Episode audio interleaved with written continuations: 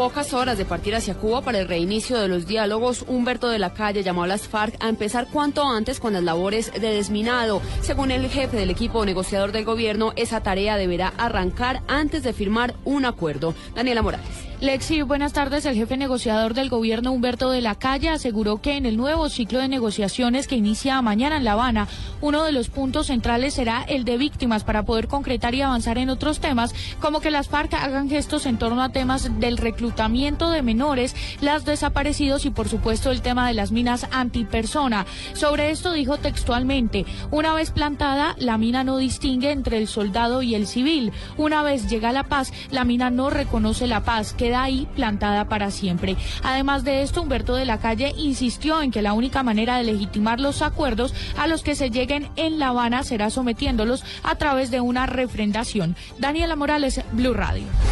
Daniela, gracias. Voceros del partido de la U pidieron que la justicia colombiana tenga total autonomía para llevar el caso de la exdirectora del DAS, María del Pilar Hurtado. Los detalles desde Neiva con Edgar Donoso.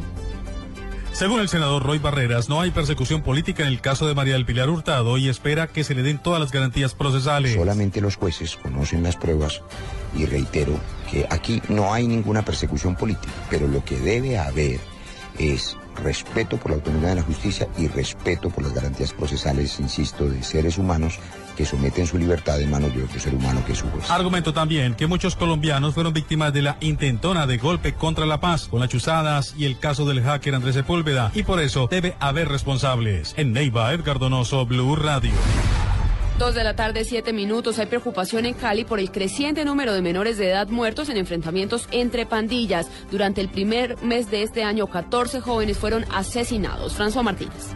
Según el personero de Cali, Andrés Santa María, las balas perdidas y el enfrentamiento entre pandillas son las principales causas de muertes de menores de edad en la ciudad de Cali. Este año, eh, por enfrentamientos de pandillas, van 14 menores asesinados. El año pasado fueron 205 menores. Nosotros hemos venido alertando poniendo las alarmas desde la personería de cómo los menores de edad en la ciudad de Cali cada día se vinculan al ejercicio de violencia como victimarios y como víctimas. La personería contempla que en la ciudad existen 70 pandillas. El personero instó a la administración municipal para hacer políticas de prevención y contrarrestar este fenómeno. Desde Cali, François Martínez, Blue Radio. Cayó en Antioquia alias Coco, señalado por las autoridades como cabecilla de la banda delincuencial Aguas Frías, que maneja el tráfico de droga y además las extorsiones a comerciantes en el corregimiento Alta Vista de Medellín. Lina Zapata. Junto con alias Coco, la Policía Metropolitana logró la captura de alias La Araña y alias Netráfico en el barrio Belén. Según las autoridades, alias Coco sería el cabecilla de la banda delincuencial Aguas Frías asociada a Laudín Robledo. El coronel Carlos Wilches, subcomandante de la Policía Metropolitana, aseguró que esta persona era requerida por el Juzgado Segundo Penal Municipal por los delitos de concierto para delinquir, desplazamiento forzado y extorsión. Los tres hacen parte de esta banda que a través de la intimidación, las amenazas eh, a los ciudadanos, especial de esta comuna del sector de Robledo, eh, afectaban a residentes y a comerciantes. Los integrantes de este grupo delincuencial al parecer intimidaban a residentes y exigían a comerciantes y transportadores de servicio público el pago de extorsiones. En Medellín, Lina María Zapata, Blue Radio. Dos de la tarde, nueve minutos. La Iglesia evaluará los principales problemas del país y los retos para el catolicismo durante una Asamblea General de Obispos que comenzará mañana. Juan Esteban Silva. En el marco de la versión 98 de la Asamblea Plenaria de Obispos de Colombia, que se realizará del 3 al 7 de febrero en el Seminario Redentor y Mater de la ciudad de Medellín, representantes de las 76 jurisdicciones eclesiásticas discutirán diferentes temas de importancia como la familia, la vocación, el año religioso y otros aspectos que afectan de una u otra manera a la diócesis.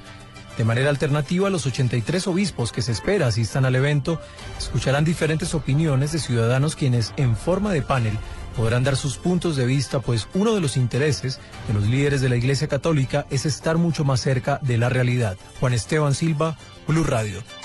Noticias contra reloj en Blue Radio.